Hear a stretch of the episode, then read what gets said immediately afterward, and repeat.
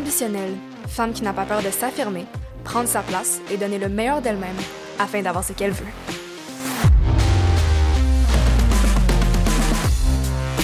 Donc aujourd'hui, je reçois sur le podcast Roland Balma, qui est conseillère municipale de la ville de Longueuil. Donc, étant étudiante en finance et en commerce international à l'Université Concordia, Rolande se définit comme étant une jeune leader passionnée par la gestion et par les mots. Elle maîtrise trois langues, soit le français, l'anglais et le mori, une langue parlée au Burkina Faso. Elle est la plus jeune conseillère municipale à Longueuil, ayant été élue à l'âge de 21 ans. Son parcours, de même que ses engagements sociopolitiques, sont impressionnants. C'est impliqué dans divers comités et événements touchant aux enjeux de racisme, d'homophobie, de sexisme, de discrimination, d'intimidation et de féminisme. Dans le cadre du mouvement Black Lives Matter et à la suite de nombreux événements ayant eu lieu à Montréal et ailleurs dans le monde, elle a organisé et animé des panels internationaux sur le racisme systémique. En collaboration avec le Centre des femmes de Longueuil et la Place de l'emploi de Longueuil, elle a aussi animé un atelier sur le parcours des femmes migrantes. À l'automne 2020, elle a participé à une formation sur le leadership offerte par le Centre communautaire Bon Courage. Cette formation l'a amenée à co-créer Voix d'inflexion, une plateforme de représentativité des modèles issus de la diversité québécoise, ainsi que les portraits d'ébène, un projet visant à dévoiler des identités stigmatisées.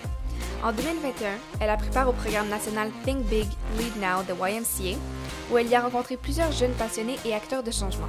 Elle a aussi travaillé au département du courtage en douane pour la compagnie Access International. Roland est titulaire de plusieurs distinctions, dont la médaille Force à venir reçue en 2017 dans la catégorie d'élèves engagés. Elle y a été nommée comme étant un modèle au monde. En 2018, elle a été bénéficiaire de la bourse Desjardins pour l'implication communautaire et, deux années plus tard, elle a reçu une seconde bourse Desjardins pour l'implication sociale. Donc sur ce, j'espère que vous allez apprécier l'épisode. Bonne écoute! Donc, euh, Roland, merci beaucoup d'être avec moi aujourd'hui. Ça me fait vraiment plaisir d'être t'avoir sur le podcast depuis qu'on s'est rencontrés à l'événement euh, du mois de l'histoire des Noirs. C'est un plaisir partagé.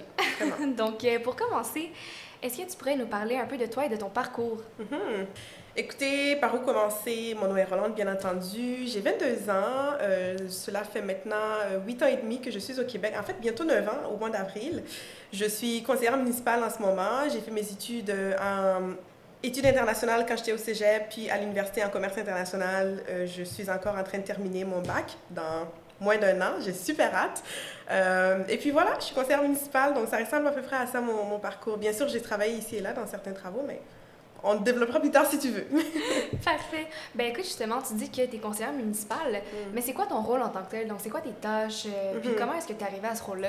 Oui, c'est fou parce que c'est un peu difficile de décrire le rôle d'une conseillère municipale parce qu'il n'y a pas de tâches vraiment typiques. Par contre, puis souvent on me pose la question, on me dit, mais ça ressemble à quoi une journée typique pour Roland? Et, je réponds toujours, la seule chose qui est typique dans mes journées, c'est que je réponds à des courriels et euh, je réponds à des appels de citoyens. Donc ça, c'est la seule chose qui ne change pas. Par contre, dans les tâches, ça va vraiment dépendre des semaines, ça va dépendre aussi des saisons. Dans la saison, par exemple, où la ville doit adopter son budget, euh, vu que je fais partie de la commission des finances et du budget, on travaille beaucoup sur le budget, donc on étudie le budget, on adopte le budget. Euh, donc, c'est vraiment, c'est faire le pont entre les citoyens puis l'administration, réaliser ces dossiers, puis, euh, comment dire, toujours s'assurer d'une conformité puis d'une justesse là, dans les décisions qu'on prend. Mais il n'y a vraiment pas de journée typique en politique. Et ça, c'est excellent parce que moi, j'adore mes journées. Je ne pense pas que j'aurais, été, euh, j'aurais aimé une journée typique euh, dans la vie. C'est ça. Donc, est-ce que tu es une personne que tu dirais routinière? Non, vraiment pas. Moi, j'aime beaucoup les surprises. C'est bizarre, mais j'aime beaucoup les surprises. Ça me dérange pas la routine, mais je pense que je peux supporter la routine pendant peut-être un an. Plus que ça, c'est, ça devient impossible. Alors moi, j'ai besoin de changement, j'ai besoin d'évoluer dans ce que je fais. Euh, c'est la personne que je suis. J'ai besoin d'idées. Je suis une personne qui adore beaucoup la créativité. Donc j'ai besoin d'être dans un espace qui me permet de le faire. Et la politique me permet de le faire. Puis j'ai aussi besoin d'être dans un espace où je suis quand même indépendante dans mes actions. Et puis euh, la politique me permet de le faire parce que dans mes dossiers, bien entendu, mais la seule personne qui est responsable de la réalisation de ces derniers, c'est moi. Alors euh, ça donne un petit... je pense que l'expression québécoise, là, c'est quoi, une pouce dans le cul? Je sais pas trop. En tout cas, euh, ben une motivation. Ça donne une motivation, on va dire ça comme ça. Parce que je ne sais pas c'est quoi l'expression. J'apprends encore, comme tu peux voir, des expressions québécoises. Moi, je pense que je la connais juste en anglais, c'est fire under your ass. Mais... Oui, mais exactement, c'est ça, mais je ne sais pas c'est quoi en français. En tout cas, tu comprends ce que je veux dire. Absolument. Oui, exact. Puis tu dis justement que la politique, c'est un lieu qui requiert de la créativité. Mm. Mais on dirait que la politique, pour moi, c'est un monde qui est très, très. Euh, pas froid, mais un monde qui est très euh, droit, si je peux dire. Comment est-ce que tu mets la créativité à profit dans ton emploi, en fait? Mhm. Mais c'est intéressant parce que tu dis, moi j'ai l'impression que. Puis souvent, la perception que les gens ont à l'extérieur de la politique, mais elle est très. Mais je ne pense pas que ta perception soit négative, mais souvent la perception que les gens ont est vraiment négative, puis ça n'a rien à voir de ce que la politique est réellement. Je dis pas que c'est pas c'est pas le cas. Je veux dire, chaque politicien, chaque politicienne est, est différent, différente. Mais euh, la politique, c'est pas juste ce qu'on voit à la télé ou ce qu'on entend dans les débats. Puis souvent, les gens, moi, la première, j'étais surprise de mon rôle quand je suis arrivée parce que mes attentes n'étaient pas nécessairement mon rôle, 100%. Alors, euh, il faut avoir la créativité dans tes dossiers. Puis la créativité, ça veut dire, bon, euh, je veux par exemple que la ville change de lumière, qu'on change complètement de compagnie. Mais comment je peux y arriver? Euh, ben, Il faut que j'amène mes collègues avec moi. Donc, comment je fais pour amener mes collègues avec moi? Je vais essayer de les convaincre que ce projet-là va aussi les bénéficier eux. Ça, c'est une sorte de créativité que tu dois chercher. Puis, comment convaincre? C'est surtout comment convaincre tout le monde d'être sur le même bateau, mais ça prend beaucoup de créativité comme personne. Et euh, comment faire rayonner ta ville aussi, ça prend énormément de créativité, je trouve. Donc, il y a de la place à masse pour la créativité en politique, je trouve, dans tous les paliers, vraiment.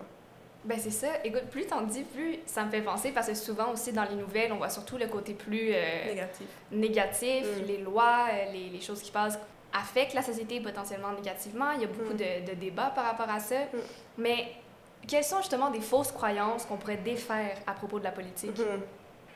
Je pense que, puis moi je peux juste parler pour la politique municipale, bien mhm. entendu, c'est mon domaine. Euh, une des fausses croyances, c'est justement que les politiciens sont des paresseux, qui ne veulent rien faire. Ça, c'est faux. Parce, je dis faux parce que la plupart des politiciens que je connais s'en vont en politique pour une raison. Ça ne veut pas nécessairement dire que c'est la bonne raison, mais c'est pour des raisons, puis ils y croient, puis veulent changer quelque chose, même si ce pas nécessairement la bonne chose. Comme je dis, chaque politique est différent, mais on s'en va toujours en politique parce qu'on a, euh, on a une croyance, on, veut, on a un but. Donc, c'est pour ça qu'on y va. Puis souvent, on représente quand même une partie de la population, que l'on veuille ou pas. Puis si on est élu, bien, on représente quand même une grande partie de la population. Ça veut dire qu'on la plupart des gens qui, qui habitent dans notre district euh, ou peu importe nous a élus. Donc, c'est pas vrai que les politiciens sont paresseux. Je pense que c'est une croyance qu'il faut euh, défaire. Donc, c'est ça. L'autre chose, c'est que les politiciens sont narcissiques. Il y a des gens narcissiques en politique, mais les, la plupart des politiciens ne sont pas narcissiques. C'est plutôt le contraire. C'est des gens qui veulent beaucoup donner à la population. C'est des gens qui travaillent fort jour et nuit. Il n'y a pas d'horaire typique en politique. Il faut vraiment aimer ce que tu fais. Parce que tu rentres pas à 9 h, tu finis pas à 5 h. Tu es toujours... Es politicien du matin au soir, du lundi au dimanche. Un citoyen t'appelle un dimanche, mais tu choisis si tu, réponds ou pas, mais la plupart des gens vont répondre parce que ça les tient à cœur de répondre aux besoins de leurs citoyens. Donc, c'est plutôt le contraire de ce qu'on voit. Peut-être que des fois, dans les débats, justement, la, façon dont les gens s'expriment, on a l'impression qu'ils sont narcissiques, mais c'est le contraire, vraiment. C'est des, gens, des gens bien. En tout cas, moi, je, mon équipe est super bien, puis les politiciens que j'ai la chance de rencontrer, c'est quand même des personnes qui veulent vraiment beaucoup redonner à la société. Ben, j'en suis certaine, écoute, puis euh, t'es une personne qui est absolument incroyable, donc euh, j'en doute pas que ah, t'es bien entourée. Mais justement, tu disais que chaque politicien se lance en politique parce qu'il y a un certain but ou une certaine croyance. Mm. Toi, la tienne, c'était quoi? Quand je me suis lancée en politique, bon, alors, je, je te raconte un petit peu mon parcours, je vais essayer d'être le plus court possible. Moi, je m'impliquais beaucoup quand j'étais, en fait, quand j'étais jeune, je dis quand j'étais jeune, mais j'ai juste 22 ans. Je, me suis toujours impliquée de mon arrivée au Québec. Alors, mon implication a commencé au, secondaire, quand je suis arrivée, puis euh, j'étais en secondaire 2. Euh, j'ai vécu une situation d'intimidation, et puis le prof qui m'a accompagnée là-dessus, c'était un médiateur slash prof, là, au secondaire. Et il m'a dit, je me rappellerai toujours de son nom, Monsieur Roy, il m'a dit, Roland, j'ai un groupe que je vais te faire rencontrer. Il m'a amené rencontrer un groupe qui s'appelait euh, le comité Empreinte. Puis c'est un comité qui faisait beaucoup de sensibilisation justement pour l'intimidation à l'école secondaire. Et euh, quand je les ai rencontrés, écoute, j'ai commencé à m'impliquer là. Je suis restée avec le comité pendant trois ans. Et par la suite, j'ai allongé, si on veut, là, mes, euh, mes implications, que je sois au cégep, à l'université. Je me suis impliquée beaucoup à Longueuil aussi avec le Centre des femmes de Longueuil. Mais comme jeune femme et comme jeune femme noire, je ne sentais pas que j'avais une place nécessairement dans la ville où j'étais pour l'implication que je voulais faire. Pour être honnête, la plupart de mes implications étaient surtout à Montréal parce que je ne voyais pas nécessairement l'espace pour moi. Et euh, je, quoi que je m'intéressais à la politique, moi je pensais que ça allait jamais changer. Je regardais le visage des gens qui étaient élus, puis je me disais, écoute, euh, voilà, hein, on fait avec, c'est ce qui existe. J'ai rencontré Catherine, euh, Catherine Fournier, qui est la mairesse de Longueuil en ce moment, dans en 2020, juste avant la pandémie. On organisait la Marche mondiale de la femme donc avec plusieurs organismes qui participaient. Euh, moi, je le faisais avec le Centre des femmes de Longueuil. J'animais un atelier, j'animais, pardon, un atelier sur euh, les femmes migrantes. J'ai rencontré Catherine, comme elle était députée. Elle est venue, on, écoute, on s'est parlé. Elle est partie. Moi, je ce jour-là, je la voyais pure et simple comme une députée qui était très, très impliquée, qui s'était quand même déplacée pour voir ce qu'on faisait comme activité. Et puis, euh, à son, quand elle est partie, ben écoute, on ne s'est jamais revus. Mais un an après, quand elle réfléchissait à se présenter à la mairie, mais elle m'écrit, puis elle me dit, mais Roland, est-ce que tu es disponible pour un Zoom? J'ai dit, ben oui, pourquoi pas. On s'est fait un Zoom, euh, je lui... elle me pose des questions, qu'est-ce que tu penses de Longueuil? Selon toi, qu'est-ce qu'il faudrait à Longueuil? Puis moi, comme une citoyenne pure et simple, là, qui avait beaucoup, qui pensait que les besoins étaient là pour les jeunes, pour les femmes, pour les personnes ici de l'immigration, moi, je l'ai tout cité, puis je me suis dit, ben, si elle se présente, ce serait une excellente personne pour Longueuil, mais moi, je pensais pas que je ferais partie de son équipe, mais je me disais, au moins, c'est une personne qui s'intéresse, qui consulte vraiment la population. Euh, puis elle est partie, puis on s'est quitté là. Je reçois un message après la même journée, la nuit, euh, qui me dit je me rappelle encore de notre conversation, puis je me rappelle encore de quand est-ce qu'on s'est rencontrés euh, à Place à l'Emploi. Puis je trouve que c'est une, une, personne brillante, tu as beaucoup d'idées pour Longueuil, puis elle était en réflexion, donc ce n'était pas confirmé encore, mais elle disait, si je décide de me présenter en politique, j'aimerais ça être entourée de gens comme toi. Donc, est-ce que la politique, ça t'intéresse? Puis, juste pour te mettre en contexte, j'avais 20 ans. Parce qu'on était, on était en 2021, ma, ma fête c'est en juillet, j'avais pas encore 21 euh, ans, tu sais, j'étais pas légale aux États-Unis pour, pour, dire c'est quoi. Puis, quoi que j'étais vraiment excitée quand j'ai vu ça, je me suis dit, ouh, mais attends, j'ai 20 ans, je suis aux études, je suis une femme noire. Je sais pas si Longueuil est prêt pour ça, sérieusement. Là, c'est pas que je veux pas, mais je, ça me faisait peur. Mais j'ai été transparente avec elle, je l'ai partagé. J'ai dit, je sais pas si je vais être la bonne personne parce que je suis jeune. Puis elle m'a dit, wow, attends. Parlant de jeunesse, moi j'ai été élue pour la première fois à 24 ans. C'est pas un argument qui passerait, mettons, qui passerait, mettons, pour moi. J'ai dit, euh, d'accord, mais il y a aussi le fait que je suis aux études. Puis elle dit, ben, il n'y a pas de souci, tu peux faire la politique à temps partiel, c'est une possibilité. Il faut vraiment juste que tu t'organises comme tu peux. J'ai fait, ah, ok, intéressant. D'accord, deux, deux points qui sont enlevés. Puis pour la diversité, elle me disait justement, Longueuil est une ville qui est vraiment diverse, mais ça prend des gens à l'image de la ville. Et euh, on s'est appelé deux semaines après. J'ai dit, mais je réfléchis, là, on réfléchissait les deux. De toute façon, c'était pas confirmé de son côté, de son côté, pardon. Mais on s'est appelé deux semaines après, puis euh, je lui ai dit, mais écoute, Catherine, je pense que je suis prête à me lancer en politique à 20 ans avec toi, mais sérieusement, juste avec toi, parce que je pense pas que je l'aurais fait, fait avec une autre personne. Puis voilà, c'est comme ça que j'ai commencé. Puis euh, j'adore sérieusement mon travail. Puis là, tu vois, j'ai tellement parlé, je voulais le faire court, mais j'ai tellement parlé que j'ai oublié ta question. c'est pas grave. Dans le fond, ma question, c'était après tout ce parcours-là, lorsque tu as rencontré Catherine, elle t'a mm-hmm. proposé, tu as accepté, est-ce que tu avais un but mm lorsque tu as accepté la position? Mon but, c'est premièrement, c'était de changer le visage de la politique longueuilloise. Parce que, comme je dis, Longueuil, c'est une ville qui est vraiment hyper diversifiée, mais le, la politique, ou si on veut, les postes de pouvoir ne représentaient pas la population. Alors, c'est vraiment difficile, parce qu'en politique, comme je te dis, les, le rôle des conseillers municipaux, mais c'est de représenter la population. C'est un peu difficile de représenter une population quand vous ne connaissez pas les réalités des gens qui habitent dans la ville. Donc, il n'y avait pas de jeunes dans dans le conseil municipal, il n'y avait pas de personnes diversifiées. Donc, les réalités de la jeunesse, euh, oublie ça, c'était un enjeu assez particulier. Euh, la même chose pour euh, moi, un enjeu qui me tient à cœur, là, c'est vraiment tout ce qui est parité. Donc, féminisme, moi, c'est quelque chose qui vient me chercher. Puis je me disais, mais ça prend aussi plus de femmes en politique et ça prend des personnes de la communauté ethnoculturelle parce qu'il y en a je pense, à peu près une bonne vingtaine pour cent de la population est quand même issue de l'immigration. Alors, ça prend des gens qui connaissent ces réalités-là pour être en mesure de euh, les représenter au conseil municipal. Ça, c'était mon premier but. C'était de changer les visages pour pouvoir changer les, les services de la ville. Mm. Ouais. Puis comment est-ce que tu atteins ce but-là? Ben, peut-être pas atteindre, parce que je veux dire, c'est un but que je pense qu'on va devoir travailler pendant toute mm. notre vie, parce que ça mm-hmm. prend du temps pour changer les choses, mais mm. comment est-ce que tu l'accomplis mm-hmm. dans la mesure du possible? Oui, mais en fait, c'est un but qui est je peux le dire vraiment, là, qui est déjà accompli à Longueuil. Mais c'est pas juste moi, c'est Catherine. Catherine avait une vision, elle voulait que Longueuil, elle voulait que le conseil de ville de Longueuil représente la population de Longueuil. Elle est allée chercher les gens qui représentaient la population. Alors on a atteint ce but. Quand j'ai été élue, euh, j'ai été élue, bon, parce qu'on a fait une pré-campagne. Bon, quand la campagne s'est terminée, j'avais 21 ans, donc j'ai été élue à 21 ans, j'étais la plus jeune femme élue.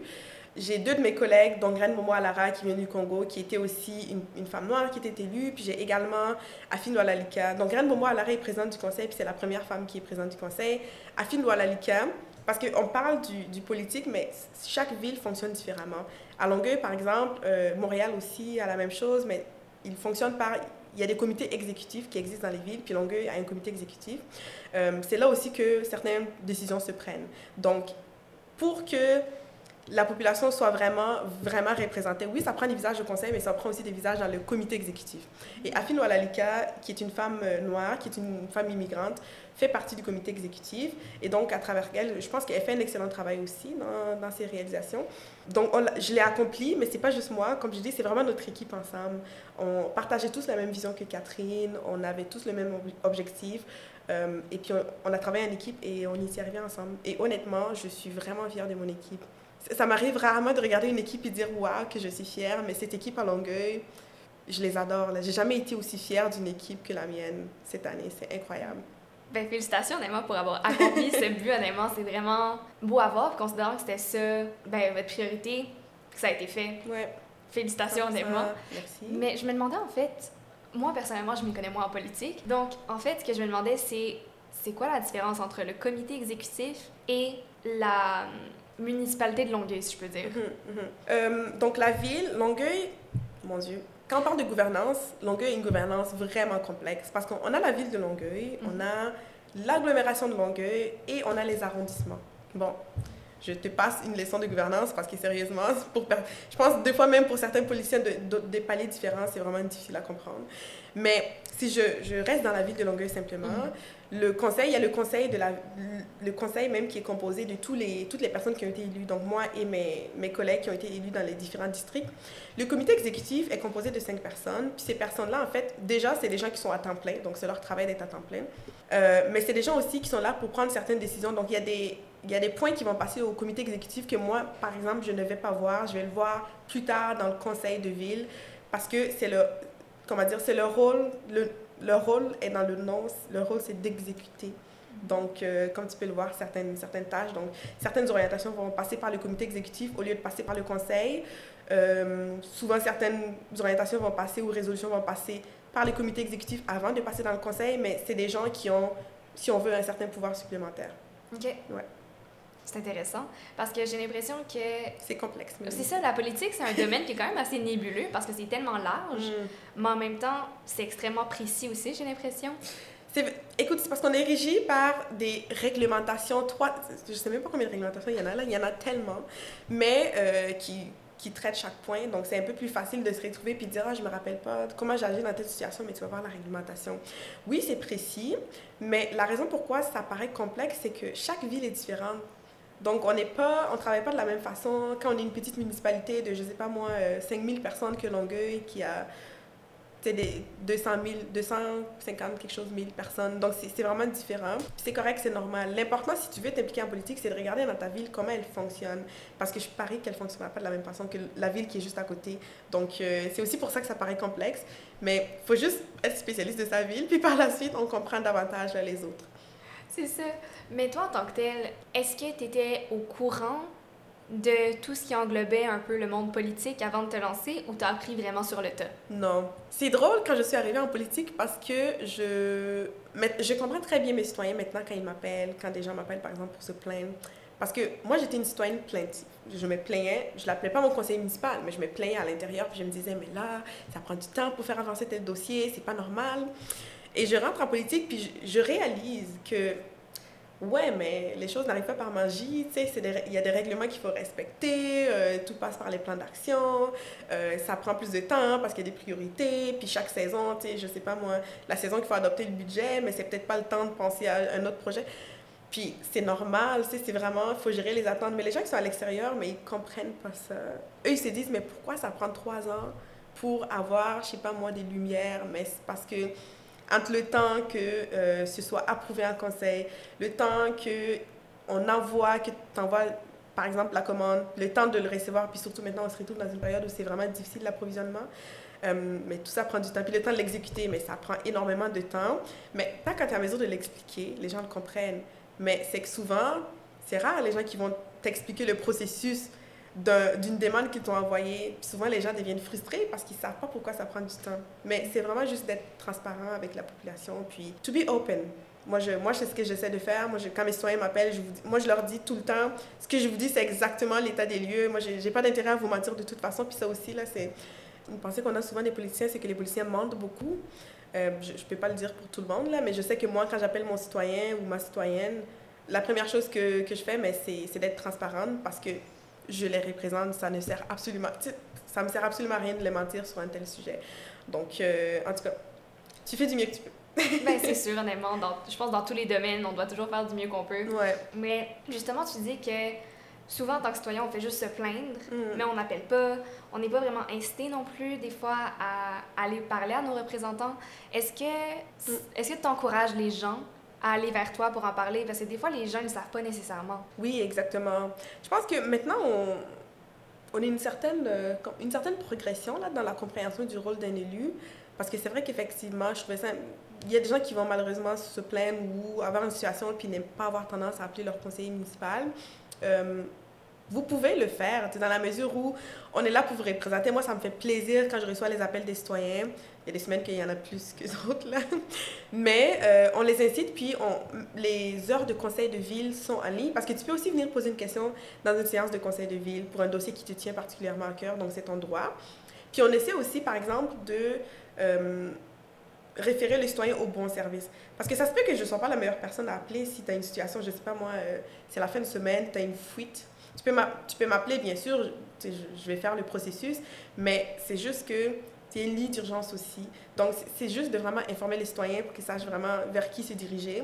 Mais le rôle d'un élu, oui, on est là pour les citoyens 100%, mais c'est surtout, euh, notre rôle est beaucoup plus dans les grandes orientations puis les adoptions des résolutions que les, les gestions cas par cas. Des fois, on a des gens qui, qui vont appeler pour se plaindre, par exemple, que, euh, je sais pas, se plaindre d'une personne dans l'administration, mais ça, c'est de la micro-gestion, puis c'est vraiment pas mon rôle de faire ça.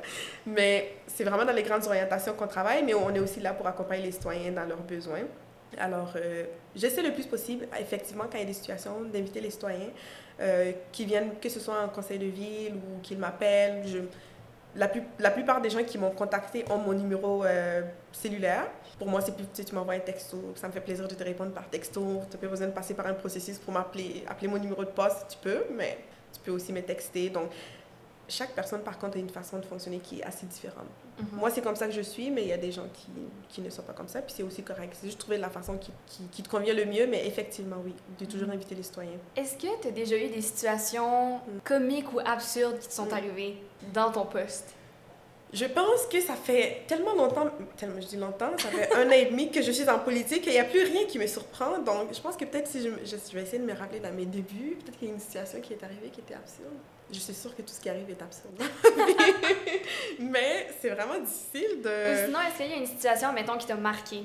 Ça peut être positif ou négatif, euh, peu importe. Mais est-ce qu'il y a un moment où tu t'es peut-être dit, waouh, comme j'ai vraiment un impact, puis je vois qu'est-ce que ça, Mm, ça mm. donne au final? Oui, 100%. euh, mais je peux peut-être donner deux situations. Pas si longues que ça, j'ai eu un citoyen qui, euh, il habite dans mon district, qui durant la semaine de la fierté avait mis un drapeau, euh, un drapeau, son, un drapeau gay LGBTQ+ dans son entrée. Mhm. Et c'est un citoyen qui s'est fait malheureusement agresser, donc par des gens. La police en ce moment est, sous- est en train d'enquêter l'affaire, donc ils n'ont toujours pas retrouvé les personnes. Par contre, moi j'ai été tellement marquée par cette situation dans ma ville que euh, j'ai parlé au citoyen au téléphone, euh, il, a, écrit aux médias, il y a eu des articles qui sont sortis là-dessus. Et puis, j'ai essayé de faire une sensibilisation là-dessus. Donc, moi, j'ai invité les citoyens en conseil de ville. J'ai invité l'organisme euh, euh, qui travaille justement en accompagnement des personnes de la communauté LGBTQ+, au conseil de ville. Cette journée-là, je voulais vraiment faire, comment je le dirais en, en français, je voulais vraiment passer un message comme quoi euh, ce genre d'intolérance-là n'existe, ne devrait pas exister dans la ville. Et j'ai passé un- un- vraiment un mot là-dessus dans le conseil de ville. Et c'était un mot qui était long et j'étais fière d'avoir pris du temps pour passer un mot. Et c'est un, un mot qui a été partagé par notre mairesse Catherine Fournier. Et à la suite de cet événement, pour la première fois, euh, on a créé le dossier LGBTQ+, dont je porte maintenant Wow. à Longueuil. Et pour moi, c'était essentiel de le faire parce que souvent, parce qu'on ne voit pas les injustices, on pense qu'elles n'existent pas. Mais euh, on a encore beaucoup de travail à faire dans tous les enjeux, euh, je te dirais, là, vraiment sociétaux, incluant les relations avec les communautés LGBTQ+. Puis ça, prend, ça prenait vraiment un dossier qui cadrerait vraiment cette, euh, en tout cas des réalisations si on veut. Puis je, suis vraiment, je suis très fière de le porter, je suis très bien accompagnée par une équipe aussi pour le faire. Puis le but, c'est bien entendu d'augmenter l'inclusion des personnes LG LGBTQ+, à Longueuil, puis que les personnes se sentent moins invisibilisées, puis que ils participent, il ou elle participe aussi là, euh, au- à la vie municipale. Donc ça, c'est un. En deux, quand je venais juste d'arriver à poste, quand on a été élu, un des enjeux qui me tenait particulièrement à cœur dans mon quartier, c'était la sécurité. Il y avait des quartiers qui étaient un petit peu moins éclairés parce qu'il n'y avait juste pas de lampadaires ou les lumières, c'était vraiment des lumières au sodium, donc c'est les, lampadaires jaunes. Mhm. Puis la nuit, moi je suis une personne que j'ai grandi en courant le soir dans le quartier. Alors, quand j'ai commencé à, quand j'ai commencé à devenir, si on veut, une femme, j'ai arrêté de courir parce que je me faisais poursuivre. Quand j'allais courir, il y avait vraiment des choses qui se passaient et j'avais peur. Donc, j'ai arrêté. Ça fait, je pense, quatre ans peut-être maintenant que je n'ai pas couru du tout dans mon quartier parce que j'ai vraiment développé cette peur-là. Et quand je me suis présentée en politique, puis je parlais au Centre des femmes de Longueuil, je leur ai mentionné l'enjeu, puis ils me disaient, oui, effectivement, il y a plusieurs femmes qui vivent cet enjeu-là parce que, bon, c'est pas très éclairé, donc ça fait un peu peur dans mon engagement, moi, je disais clairement, OK, oui, il faut absolument, dans mon quartier, puis je ne suis pas expert des autres quartiers, mais je disais, pour Antoinette Roubidou, qui est le nom de mon quartier, ça prend une amélioration de la sécurité pour les femmes, parce que les femmes, à chaque fois que j'interrogeais quelqu'un dans la porte, ils me disaient, oublie ça, moi, je ne marche pas dans la nuit, parce que c'est pas très bien éclairé. Et le lendemain de notre arrivée euh, en poste, mais écoute, notre administration nous dit, ben écoute, nous, on, on s'aligne avec vous, là, de toute façon, on travaille sur un plan pour changer les lumières, fait si vous nous donnez votre go, mais on y va. Puis moi, j'ai regardé ça, j'étais comme, mais c'est extraordinaire. Puis c'était un plan de conversion justement des lumières. Donc les lumières au sodium seraient converties en lumière d'aile, qui éclaire plus, qui coûte euh, à long terme, là, qui nous fait sauver de l'argent, qui est beaucoup plus euh, éco-responsable. Écoute, on, l'a approuvé sur le coup. Moi, c'était une réalisation, mais ça a été fait comme ça parce qu'on est arrivé, puis on avait une administration qui avait la même vision que nous. Puis c'est tellement agréable de travailler avec une équipe qui a la même vision que toi parce que ben, clairement, là, si tu as des attentes, tu t'attends à peut-être te battre pendant des mois pour pouvoir réaliser quelque chose, mais ça, ça a été, c'est passé quand même assez rapidement, mais j'étais vraiment fière. Mm. Vraiment, vraiment fière. C'était une des premières choses qui avait été faite quand on est arrivé en pouvoir. Mais c'est impressionnant quand même la rapidité avec laquelle ça s'est fait. Puis effectivement, la sécurité des femmes, euh, c'est tellement un enjeu qui est présent dans notre société puis qu'on en met de l'avant parce que justement c'est tellement une situation qui est commune. Mmh, puis tu sais on dirait que j'aurais pas pensé mais les lumières la nuit ben oui, ça fait tellement une grosse différence. Ça fait une grosse différence quand tu sors puis tu vois très bien que quand tu marches dans une rue qui est vraiment pas très éclairée ça fait peur sérieusement. Alors oui on ne pense pas mais souvent la sécurité la plupart de nos enjeux vont passer par les infrastructures puis on le réalise pas mais ça c'est un exemple qui change la donne grandement. C'est vrai c'est intéressant y penser, honnêtement. Mm-hmm. J'aime ça. Tant mieux. Peut-être tu vas aller en politique un jour, on sait pas? Hmm, je doute que ce soit un milieu pour moi. Écoute, je dis jamais non mm. à, toute éventualité. Peut-être qu'un jour, je vais me retrouver en politique, mais je sais qu'en ce moment, c'est probablement pas dans mes mm-hmm. plans. Maintenant, j'aimerais ça savoir quels ont été certains de tes défis que tu as rencontrés, ça peut être dans ta vie personnelle ou professionnelle, puis comment est-ce que tu les as surmontés? Ouh, wow, excellente question. Des défis que j'ai rencontrés, euh, je te dirais, dans ma vie professionnelle, j'ai toujours été chanceuse parce que j'ai toujours été bien entourée d'une équipe de recherchistes, mais aussi de mes collègues. Donc, on travaille toujours à deux dans les dossiers. Alors, euh, ça aide beaucoup. Dans ma vie professionnelle, écoute, moi, je suis issue d'une famille euh, immigrante quand mes parents sont arrivés ici. ma mère est maintenant infirmière, mais ma mère a dû retourner à l'école pour parce que ses diplômes n'étaient malheureusement pas reconnus. Elle a dû retourner à l'école pour justement essayer d'avoir un autre diplôme, puis elle s'est complètement réorientée parce qu'elle était professeure au Burkina Faso, là elle est infirmière.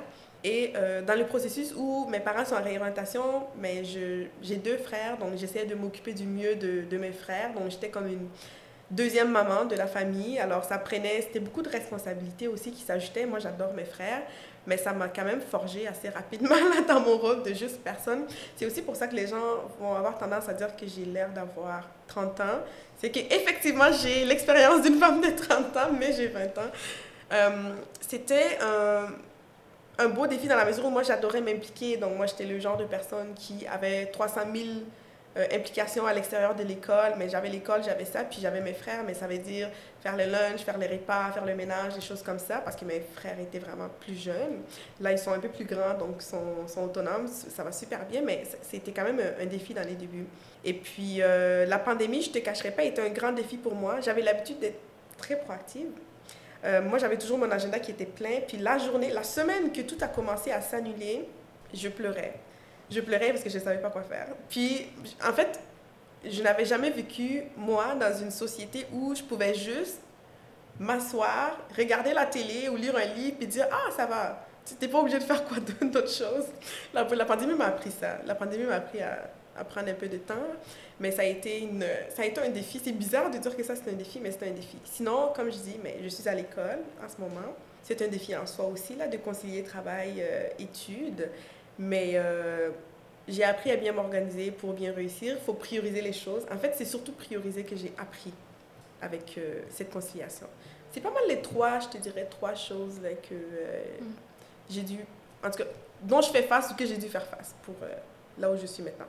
Ben, honnêtement, c'est des défis qui, qui, ont totalement du sens. Surtout, on parle de la pandémie. Je pense que tout le monde s'est retrouvé un peu sous le choc mm, quand c'est arrivé, considérant qu'on a passé d'une vie où est-ce qu'on était toujours avec des gens à devoir rester enfermés chez nous. Oui. on, avait le, mm-hmm. on avait le confinement, on avait aussi à le mm-hmm. couvre-feu. Mais oui, ah, tout ça, tout ça c'était fou. D'y penser, c'est fou. Mais tu sais, ce que j'ai trouvé intéressant pour la pandémie, par contre, c'est que ça nous a révélé qui on était réellement.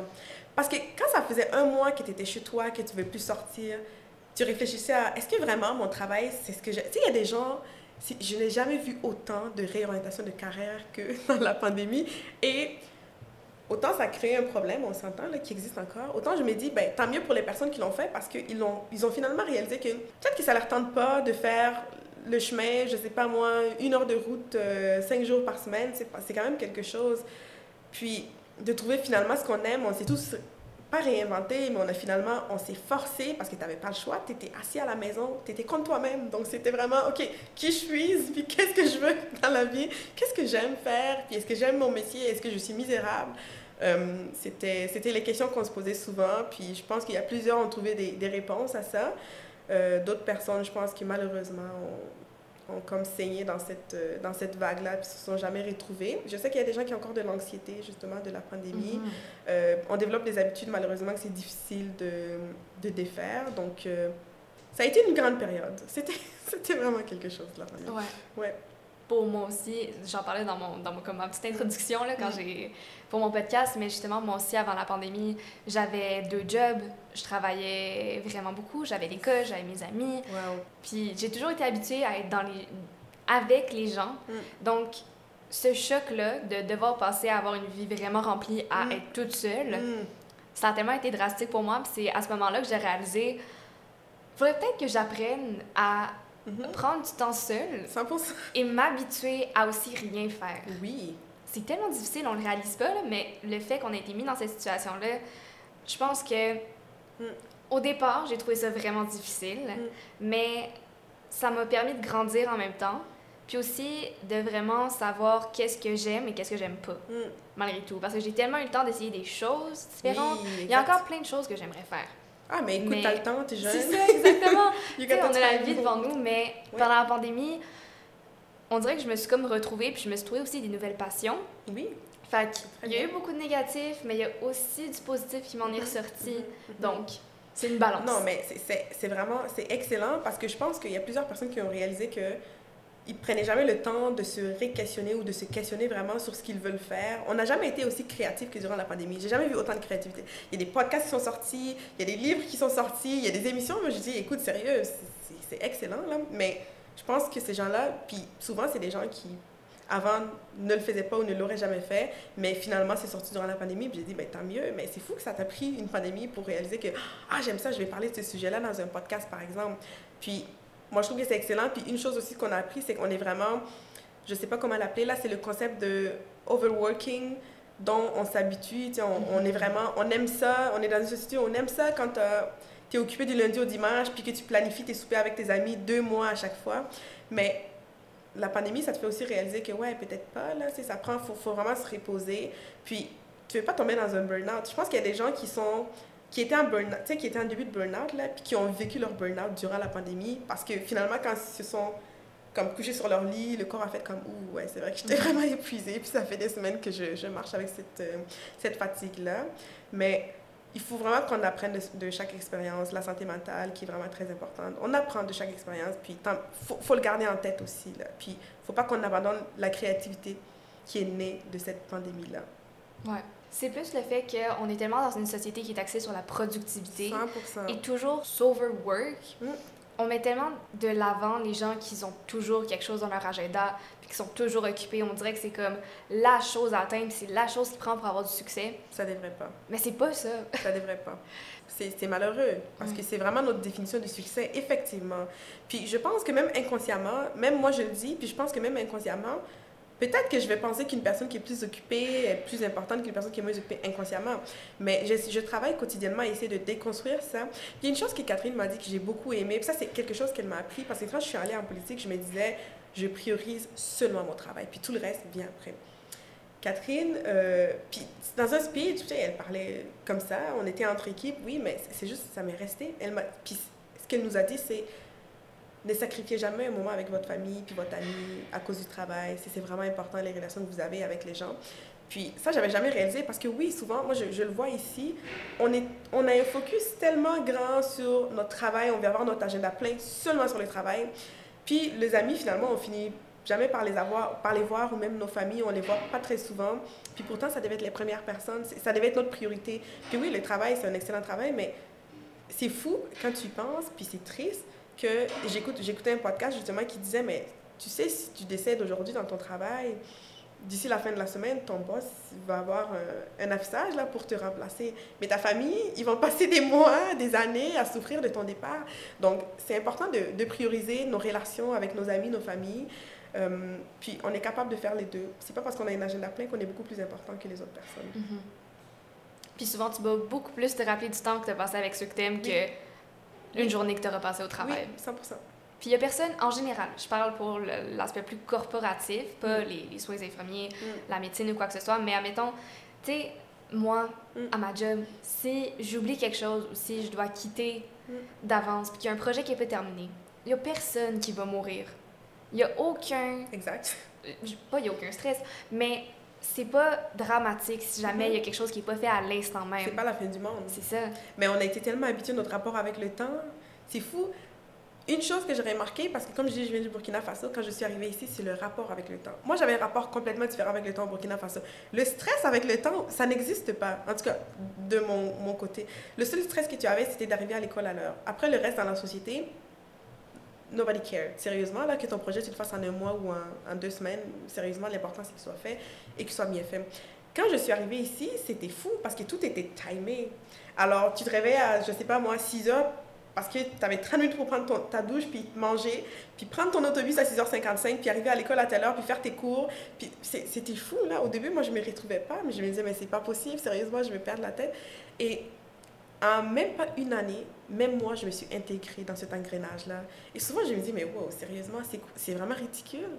Oui, il faut, en tout cas, il faut, faut avoir une, une, saine relation avec le temps, mais il ne faut pas que le temps soit vraiment euh, ce qui nous définit notre vie complètement. Puis il y a des gens que c'est ça, puis bien honnêtement, moi aussi, je fais partie de ces gens-là que malheureusement, le temps définit quand même ce que je fais, puis souvent, je dois, la plupart du temps, c'est arrivé des fois, par exemple, que ma mère m'appelle pour me dire Mais Roland, j'ai besoin que tu, fasses, que tu fasses ça. Puis j'ai dû lui dire Maman, ah, mais je peux pas, j'ai une réunion à à, telle heure.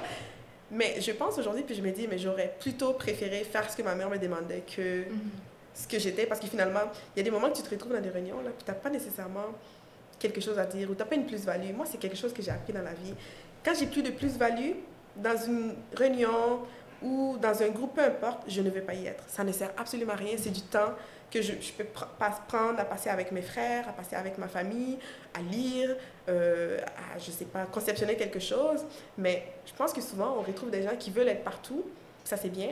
Mais je pense qu'être au bon moment, ou à la bonne chose, c'est beaucoup plus important. Mm -hmm. Puis moi, c'est une chose que j'ai appris et dont je suis vraiment, vraiment fière parce que maintenant, je trie énormément mes, euh, mes rendez-vous, ce que j'accepte. Parce que des fois, là, il y a des choses que je peux répondre par courriel. Quelqu'un me dit, ah, est-ce qu'on peut se rencontrer pour telle chose?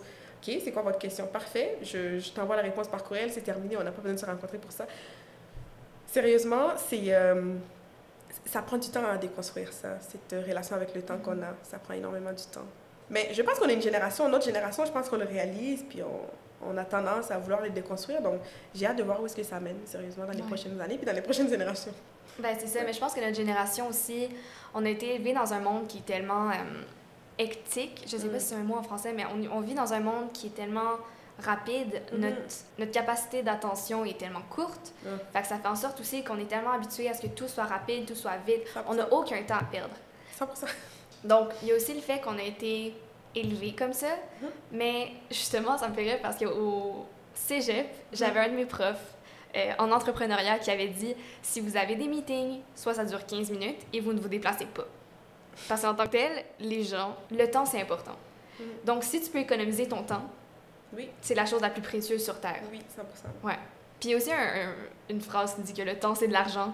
Mais l'argent, c'est pas nécessairement le côté monétaire, mais c'est aussi la richesse dans ta vie en Oui, général. il faut le voir en général. Le temps, c'est... On pourrait peut-être le modifier un jour, là, j'espère vraiment voir cette Ouais. modification. Peut-être le temps, c'est la richesse, le temps, c'est de la...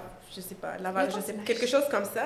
Moi, j'aimerais ça parce qu'effectivement, quand tu peux... Plus de temps tu as, plus tu as le temps pour justement créer, être plus créatif dans ta vie, puis passer plus de temps avec ta famille. Ça, c'est des choses qui sont beaucoup plus importantes, là. Parce que ton 9 à 5, tu peux, tu peux le faire jusqu'à ta retraite, mais à ta retraite, tu vas peut-être regretter de ne pas avoir eu le temps de faire des choses que tu aimais faire dans la vie qui te rendent heureuse. Puis finalement, tu deviens un robot euh, pendant des années je trouve ça un peu plus difficile. C'est pour ça que moi, tu me posais la question je suis une personne routinière. Pourrais jamais être une personne routinière, c'est impossible. C'est pour ça aussi que j'aime mon travail parce qu'il y a quand même la flexibilité. Ouais. Puis c'est ça, je pense que l'important, c'est aussi avoir de la liberté puis une bonne balance vie personnelle et vie professionnelle. 100%. Parce qu'en tant que tel, si l'un manque, on va se sentir qu'il manque quelque chose Oui, quelque part d'autre. absolument. Tu vas sentir qu'il euh, manque quelque chose dans ta vie. Puis Mm. euh, maintenant, on parle de plus en plus aussi de conciliation travail-famille. Moi, je suis vraiment fière. Je fais partie d'un comité d'ailleurs. euh, à l'Union de- l'Union des municipalités du Québec qui, qui traite sur cet enjeu-là. Puis je trouve ça intéressant parce que je suis une jeune femme, puis même si je ne suis pas encore prononcée sur la question, je ne sais pas, peut-être que dans cinq ans, je vais vouloir avoir des enfants, peu importe. Je pense que c'est important d'avoir cette conciliation-là parce qu'on a, on veut la parité en politique, n'est-ce pas? On veut plus de femmes en politique. Puis souvent, les femmes se retrouvent à être les premiers responsables des enfants. Euh, L'école n'appellerait pas le papa parce que l'enfant est malade, ils vont appeler la mère. Ça, ça aussi, c'est quelque chose qu'il faut déconstruire, on s'entend là. Mais euh, ça prend des environnements où les parents peuvent se dire, mais j'ai une réunion, mais mon enfant est malade ou j'ai personne pour garder mon enfant, surtout qu'on a des, des enjeux en service de garde en ce moment. Mais est-ce que je peux, par exemple, participer en ligne? Ça pourrait m'aider justement à rester à la maison, m'occuper de mon enfant. On en parle davantage. Donc, je pense qu'on on est vraiment, on avance dans une société où on va pouvoir être en mesure d'avoir cette conciliation-là. Puis, on va être en mesure de considérer que c'est aussi important d'être bien heureux en famille que dans ton travail. Parce que les deux se suivent. Si tu as un travail que tu adores, mais qu'à la maison, ça va pas très bien, malheureusement, ça va se transporter dans ton travail. Tu seras jamais à 100% satisfait de ce que tu fais. Mais c'est ça, on parle justement de l'aspect que la garde partagée. Maintenant, je sais qu'on donne la garde parentale aussi au père. Donc, c'est sûr qu'il y a certaines améliorations, mais reste que souvent, la réalité est que la femme doit souvent plus s'occuper des enfants. Oui. Puis moi, je me souviens au primaire, ce qui est vraiment drôle, ma mère est restée avec moi pendant sept ans. Puis après ça, c'est moi, ouais, c'est moi qui lui ai dit, maman, tu peux aller travailler, c'est correct, vas-y. Wow. Et- À ce moment-là, j'étais comme, je voulais rester au service de garde avec mes amis. Mm. Et du moment où je suis allée au service de garde parce que j'ai découvert qu'on faisait en fait des devoirs au service de garde, Oui, effectivement. je l'ai trouvé un peu moins drôle. Fait que j'étais comme, ah, maman, est-ce que tu peux arrêter de travailler finalement? Naturellement, elle l'a pas fait. C'est trop tard. Ouais, ben c'est ça. Mais je me souviens, quand j'étais malade à l'école, ben malade, des fois on met ça entre guillemets, j'avais le numéro de mon père par cœur et je l'appelais. J'étais comme, allô papa, est-ce que tu pourrais venir me chercher? Et c'était mon père qui venait me chercher pour me ramener à la maison. Ça, c'est bien. Fait que je pense qu'il se rebalançait ça. Mm. Mais c'est sûr que quand je regarde globalement parlant, c'est souvent plus la femme qui a à faire des sacrifices pour son Mhm. enfant que le père. Ça, c'est un enjeu en tant que tel parce que c'est sûr que ça nous empêche d'avancer autant qu'on le voudrait. Eh oui, 100%. Donc, Parce euh, que, je vais dire, dans n'importe quel travail, puis mettons, je peux parler en politique, comme je t'ai dit, il n'y a pas d'horaire en politique, tu travailles tout le temps. Mais si tu n'as pas un partenaire ou un village, si on veut, entre guillemets, en arrière de toi, qui t'appuie dans ce rôle-là, mais tu te retrouves à travailler toutes les heures de la semaine, là, parce que tu t'occupes de ton enfant, tu, es toujours en garde, ton téléphone est toujours à côté de toi, puis tu stresses parce que tu sais jamais si la garderie ou l'école va t'appeler parce que ton enfant n'est pas correct. Pendant ce temps, mais tu dois avancer dans tes dossiers, puis être une bonne leader, puis bien paraître, parce qu'on juge les femmes sur plusieurs choses, comment tu t'habilles, comment tu te comportes, euh, est-ce que tu prends du temps pour réaliser tes dossiers? Ça, c'est vraiment c'est un stress supplémentaire de la société imposé à la femme. Et euh, oui, on a encore beaucoup de chemin à faire sur, oui, mais elle peut pas être la seule personne qui s'occupe de l'enfant. Ça prend, ça prend une équipe en arrière de ça pour... Puis il y a des gens qui ont cette équipe-là, puis c'est excellent. Il y a des gens qui, c'est des fois leurs parents qui vont s'occuper de l'enfant, puis c'est tant mieux. Mais quand je parle, puis souvent aussi, je, parlais des personnes qui sont ici de l'immigration, mais souvent, ils n'ont pas, de, ils pas leurs parents qui sont ici, donc ils sont vraiment seuls. Ma mère, si elle voulait se lancer en politique, ça aurait été impossible. Impossible. Déjà parce qu'il fallait qu'elle aille chercher ses diplômes, imagine, toi. Puis en plus, s'occuper de, je dirais, deux enfants, parce que moi, j'étais assez grande, donc ça aidait, mais je vois même pas comment elle aurait pu quand on venait d'arriver. Ça aurait été juste impossible. Mais ça, on n'y pense pas. Mais pourtant, c'est un enjeu qui est quand même assez important si on veut atteindre la parité. C'est une chose d'atteindre la parité, mais il faut que la femme ait toutes les ressources nécessaires pour pouvoir s'accomplir pleinement dans son travail. Donc, oui, je veux qu'il y ait dans, un, dans n'importe quelle compagnie autant de femmes que d'hommes, en, politique autant de femmes que d'hommes, mais est-ce qu'il y a les ressources pour que ces femmes puissent réussir réellement? Est-ce que ces femmes aussi occupent des emplois qui sont vraiment valorisants? Ça aussi, c'est important. C'est facile d'avoir 50% des femmes, mais que ces femmes soient à service en clientèle, ça aussi, c'est un autre aspect, là. Ouais. C'est quelque chose. Donc, euh, je, j'espère, puis j'espère aussi pouvoir que mon travail puisse contribuer à cela, mais j'invite toujours tout le monde sérieusement. Là, c'est un enjeu qui est quand même assez important, qu'on le considère dans nos réalisations, dans nos actions, euh, dans tout ce qu'on fait, parce que c'est très important. Ben, c'est ça. Puis tu parlais justement de l'immigration, puis des mm. gens qui arrivent ici. Moi, un, truc qui me fascine, c'est le fait que souvent des gens qui ont des certifications, des diplômes dans d'autres pays, mm. ça se reflète pas ici. Tandis qu'admettons, il y a des gens qui peuvent être chirurgiens qui se retrouvent chauffeurs de taxi parce que c'est pas reconnu. Je veux dire, peut-être faire un, un diplôme pour, admettons, s'assurer que les compétences sont les mêmes, fit avec la loi au Québec, mais de là à refaire, admettons, des gens qui, sont, qui ont des compétences en médecine, refaire le 8 ans que ça prend, tant qu'on manque de médecins, mhm. on manque d'infirmières, on manque de personnel dans les hôpitaux. C'est un, un réel problème. Écoute, moi, je, peux te donner un exemple. J'ai mhm. un oncle, quand on est arrivé ici, qui, qui est arrivé en même temps que mon père, euh, qui était médecin. C'était notre médecin, en fait, de famille au Burkina.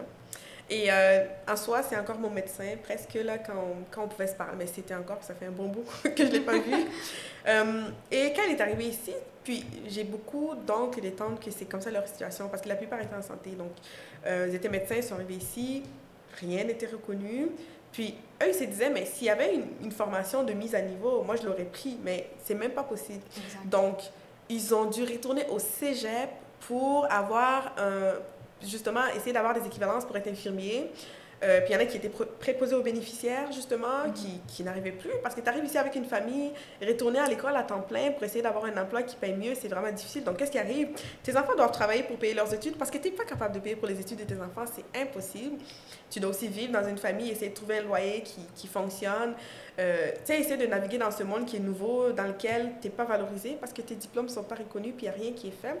J'ai eu plusieurs qui sont retournés au Burkina Faso parce que c'était impossible à la, au bout du lit, puis je comprends très bien. Je, moi, je ne vois pas comment, avec un tel diplôme, j'arriverais dans un autre pays, puis je devrais tout recommencer à zéro. Impossible. Je trouverais un autre pays peut-être, mais je veux dire, c'est possible. C'est ma mère l'a refait, et puis ma mère, c'est un modèle pour moi. Absolument. Ma mère est tellement un modèle de succès que moi, je pourrais jamais me permettre de ne pas réussir dans la vie.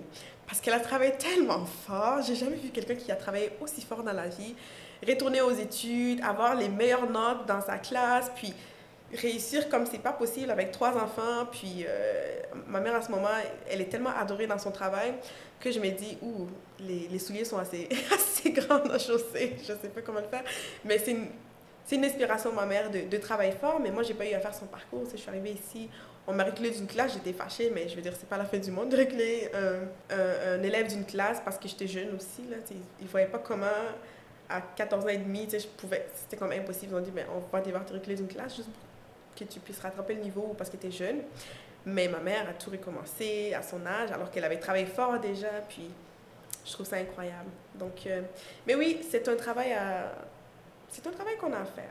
Mais tout le monde le sait, tout le monde le connaît, c'est un réel problème au Québec. Mais c'est ça, mais pour vrai, j'ai tellement d'admiration pour les gens qui font ça parce que je peux même pas imaginer à quel point ça doit être démotivant d'arriver dans un pays où t'as tellement donné de temps aussi pour tes études. Mm. Puis là, on dit non, mais on, on, le compte pas, tu dois recommencer à zéro. Mm. Puis justement, comme tu le dis, les personnes immigrantes, souvent, ils ont des familles. Mm. Ils n'arrivent pas tout seuls en général. Donc, il y a aussi le fait de devoir s'occuper de sa famille, aller aux études, mm-hmm. ramener de l'argent, parce que des fois, souvent, tes enfants ne sont pas en âge de travailler. Mais oui, exactement. Donc, pour vrai, moi, j'ai absolument toute l'admiration du monde pour ta mère et les autres gens qui sont comme ça. Ben puis même toi, honnêtement, tu dis que tu as des, t'as des chaussures à porter, puis le succès, mais tu es quand même conseillère municipale à 22 ans. C'est incroyable. C'est vrai. J'ai des collègues qui me le disent. Ils me disent, mais Roland, est-ce que tu réalises, tu as 22 ans, tu es élu Euh, Oui. Puis peut-être non aussi d'un autre côté. Je sais.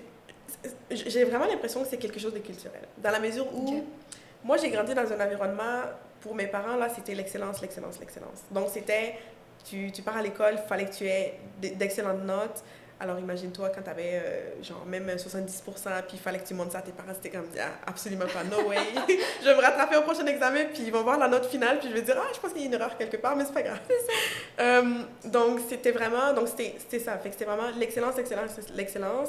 Et c'était, mais tu réussis dans, dans une sphère, qu'est-ce que tu fais, mais tu montes. Et tu montes rapidement. Puis je pense que c'est quelque chose de culturel qui est tellement ancré en moi que même si je suis élue à 22 ans, je sens que c'est pas assez. Il faut que j'en fasse plus. Puis on dirait que ça, ça me. Comment dire? Ça ne me permet pas, peut-être des fois, de enjoy la position dans laquelle je suis parce que je suis toujours je cherche toujours à faire plus et toujours à faire mieux parce que j'ai été élevée comme ça que je me dis aïe aïe sérieusement à un moment donné il faut que tu, tu réalises que tu es vraiment élu à 22 ans puis que sérieux c'est un rêve accompli et juste shut up and enjoy it mais oui ça prend du temps je le réalise mais c'est culturellement ça prend du temps C'est sûr, mais je pense qu'on est toujours plus dur aussi avec soi-même on est par rapport à nos réalisations. Mm. faut remettre en perspective aussi. Tu sais, on peut se comparer Mm. aux autres puis dire qu'on est quelque part, mais si personnellement t'es pas satisfait, Oui, tu vas pas l'être. Non, non, c'est le plus important. Je pense que la, la pire chose que tu peux faire, que tu peux faire à toi-même Mhm. comme individu, c'est de te comparer aux autres. Exact. On est tellement différents, chaque personne. On est vraiment différents, les individus. Puis, moi, je, connais- mes amies sont vraiment toutes différentes, puis je les adore. Mais je- côté professionnel, on se compare jamais. Je sais qu'elles sont très bien payées. Elles sont peut-être même plus payées que moi, on s'en fout. Mais on est toujours dans, dans un aspect où, où est-ce que tu étais l'année passée? Où est-ce que tu es maintenant? Exact. Puis, est-ce que tu vas en faire plus? C'est comme ça qu'il faut que tu vois la vie. Parce que quand on se compare, malheureusement, c'est démotivant. Euh, souvent, on ne se compare pas non plus dans les bonnes plateformes. On n'a pas une discussion avec, mon, mettons, on n'a pas une discussion avec les gens qu'on admire pour leur dire comment c'est ton travail, euh, comment je fais pour arriver là, qu'est-ce qu'on fait? On va sur les réseaux sociaux, puis on voit ce qui n'est pas vrai, puis on dit, ouh, ça c'est vrai, par contre, j'aimerais être comme ça, mais c'est pas vrai. Sou- souvent, ce qu'on projette dans les médias sociaux, c'est dommage, parce que la jeune génération, c'est ça qu'elle regarde. C'est les médias sociaux, puis euh, finalement, on se compare à quelque chose qui n'est pas nécessairement réel. Mais je trouve que se comparer à soi-même, c'est la meilleure chose que tu puisses faire. Donc, si je me compare à l'année passée, puis je me compare à l'année d'avant, puis je me compare à l'année je, je me compare à toutes les années, puis ça, je l'ai fait, j'ai fait énormément de progrès. Ben oui. Et j'en suis vraiment fière. Oui, je vais aller encore plus loin, mais si je me compare vraiment à moi-même dans les dernières années, qu'est-ce que je suis vraiment fière de ce que j'ai accompli? C'est comme ça qu'il faut voir la vie. Mais je pense que c'est difficile parce que souvent, il y a des gens qui naissent dans des familles que leurs parents les comparent à leurs amis, puis tu grandis avec ça, mais tu finis par te comparer aux autres parce que tu dis, bah, ah, mais ma valeur, c'est selon comment l'autre me perçoit, mais non, c'est- ta valeur, c'est comment toi, tu te perçois. Ben oui. Puis c'est ça, on s'entend, même quand on se compare aux autres, Mm. on compare deux échelles totalement différentes. Oui, Parce que personne a exactement le même parcours. 100%. Puis la personne va avoir vécu des défis que tu peux pas imaginer. Effectivement. Donc, est-ce que tu es passé par ces défis-là? Non. Mhm. Donc, des fois, c'est juste aussi prendre un moment pour réaliser tout ce qu'on a accompli à date, Mhm. puis justement se comparer nous-mêmes à l'année précédente, l'année d'avant, peu importe c'est quoi le barème. Mhm. Puis c'est là qu'on réalise à quel point on a fait du progrès, qu'on a grandi. Oui. C'est là qu'on devient fier de nous, puis après ça, on peut encore plus se pousser parce qu'on n'est pas démotivé par regarder le succès des autres. Effectivement. On se compare à nous-mêmes, notre succès et Oui. où on veut aller. Oui, c'est excellent, j'aurais pas pu mieux le dire, sérieusement. On n'a pas le même parcours, on sait jamais ce qu'une personne vit, Exact. honnêtement, dans la vie. Alors, euh, le meilleur, euh, je sais pas comment on appelle ça, là, le meilleur euh, comparateur, ou peu importe, euh. Le meilleur outil de comparaison. Meilleur outil de comparaison. Non, mais il y avait vraiment un, un terme exact que je cherchais, Barème? qu'on a vu en chimie, c'est le meilleur barème. C'est Le ça. barème. Exact. Le meilleur barème, c'est toi-même. Exactement.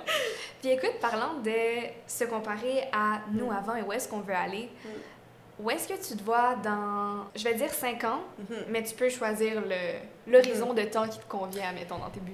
Où est-ce que je me vois dans 5 ans? Oh mon Dieu, j'ai tellement de projets que j'espère pouvoir réaliser dans 5 ans. Je dis j'espère, mais bien sûr, il faut que je me donne tous les outils nécessaires. J'ai des idées d'entreprise que j'aimerais réaliser. Donc, euh, dans 5 ans, je me vois avec une empire dans mes, dans mes entreprises. Et euh, aussi, euh, je suis aussi en rédaction d'un livre que j'espère pouvoir... Je voulais terminer cette année, mais finalement, ce ne sera pas possible parce que je n'ai jamais avancé. Donc, j'espère que dans cinq ans, on, l'aura terminé. Mais dans cinq ans, moi, j'y vais vraiment à petits pas. C'est vraiment difficile d'imaginer où est-ce qu'on sera dans cinq ans. Je dis ça simplement parce que, moi, je, mettons, je peux parler des entreprises parce que c'est des choses qui me tiennent à cœur que je vais réaliser. Mais professionnellement, je ne vais jamais plus jamais, je, I will never guess où est-ce que je serai dans 5 ans. Parce que je l'ai fait quand j'étais au secondaire, je l'ai fait quand j'étais au primaire. Où est-ce que je suis en ce moment? Dans tout ce que j'avais prévu, je, suis, je ne suis même pas là. Alors, il ne faut jamais dire non, il ne faut jamais dire jamais. Il ne faut jamais penser que ce qu'on prévoit, c'est exactement ce qui va arriver. Dans mon cas, c'était jamais le cas parce que dans tout ce que j'avais prévu, oui, je suis, en, je suis en commerce international en ce moment, donc clairement que j'ai un intérêt pour le commerce. Mais je pense que dans 5 ans, tu m'aurais demandé, je t'aurais dit, ah, mais je sais pas, peut-être que je suis médecin, peut-être que je suis euh, psychologue, mais aujourd'hui, je, je, ne suis ni médecin ni psychologue.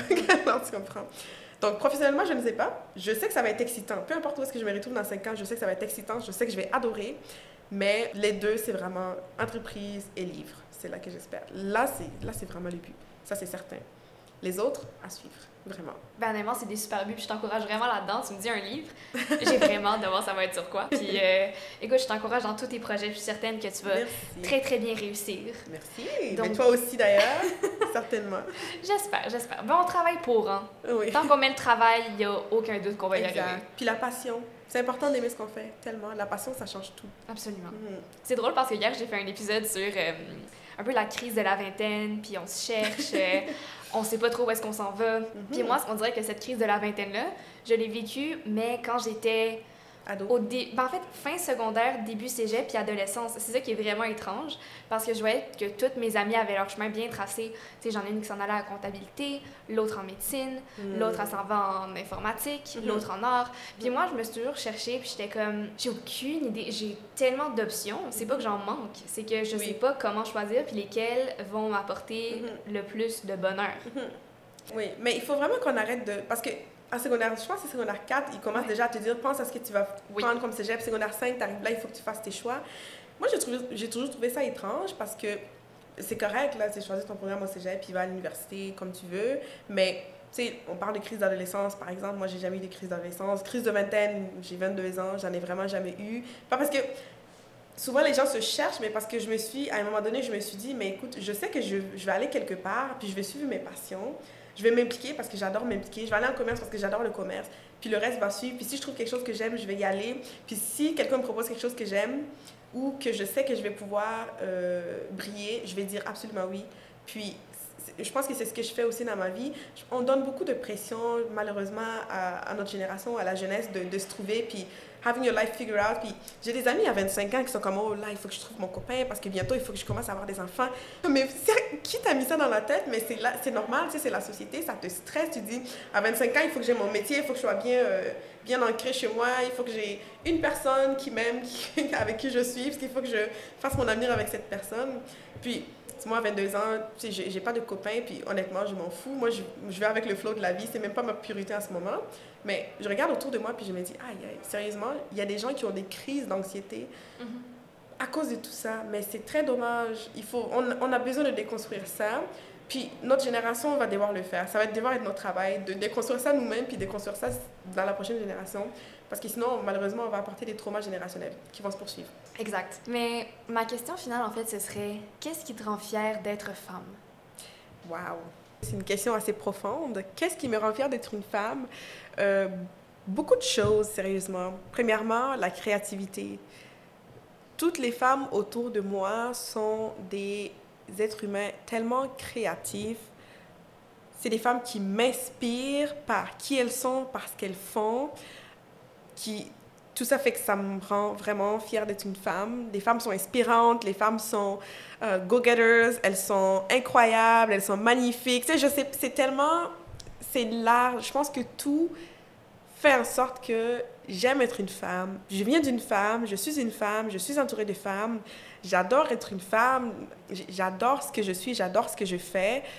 La femme est juste incroyable. Il n'y a même pas de de phrases pour décrire ce que c'est qu'être une, femme. C'est juste La femme est incroyable, la femme est fantastique, la femme est inspirante.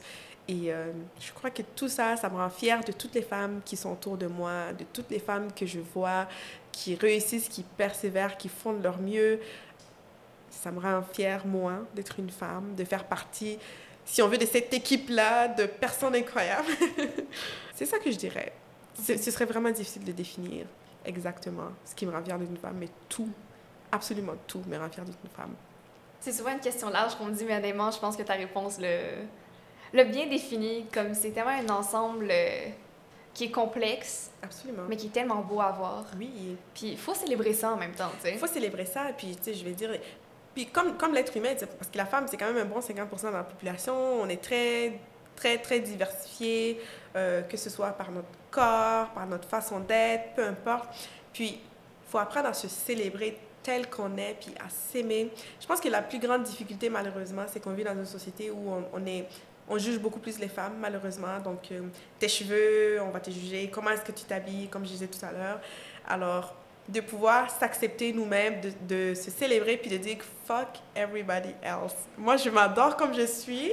Et si toi, c'est pas le cas, mais devine quoi? Tu peux sortir de mon cercle, tu peux disparaître. Comme, I don't, I don't care. Alors, on est, on est extraordinaire, puis I think it's je, le dis en anglais, je suis désolée là, parce que voilà. Mais I think it's about time that we realize how wonderful we are as women. Alors, j'espère que chaque femme le sait et j'espère que chaque femme le réalise. Puis, on ne devrait jamais changer. Absolument jamais changer pour aucune personne au monde parce qu'on est déjà extraordinaire. Pourquoi changer ce qui est déjà parfait, sérieusement? Tu vois? Absolument. On ne change pas une formule gagnante, comme oui, on Oui, exactement. Alors, il faut rester comme on est. Mais vraiment. Ouais. Mais c'est une excellente question, j'adore. Alors, à tous ceux qui nous écoutent, célébrez-vous oui, chaque jour. 100%. Enjoy who you are. Mm-hmm. C'est l'important. C'est vraiment l'important. Puis, euh, écoute, Roland, honnêtement, merci tellement d'avoir été là aujourd'hui avec moi. Ça m'a fait vraiment plaisir de t'interviewer. C'était vraiment une bonne discussion. C'était une excellente discussion. C'est un plaisir partagé. Quand tu veux, je suis là tu me réinviteras quand tu veux en parler d'un autre sujet. Mais ça me fait vraiment plaisir d'être Ça me fait plaisir, ça me fait plaisir d'être ici. Puis bravo pour euh, ce podcast. Je sais que tu débutes aussi dans le podcast. Tu fais un excellent travail. Félicitations. De le faire quand tu es aux études, c'est pas nécessairement facile, mais de voir toute la passion que tu mets et tout le courage et toute la, la préparation, c'est excellent. Puis je suis sûre que tu vas pouvoir motiver d'autres jeunes femmes. Mais merci beaucoup, c'est super gentil. J'apprécie beaucoup tes mots. Puis euh, plaisir partagé. Donc, euh, merci. Merci à toi.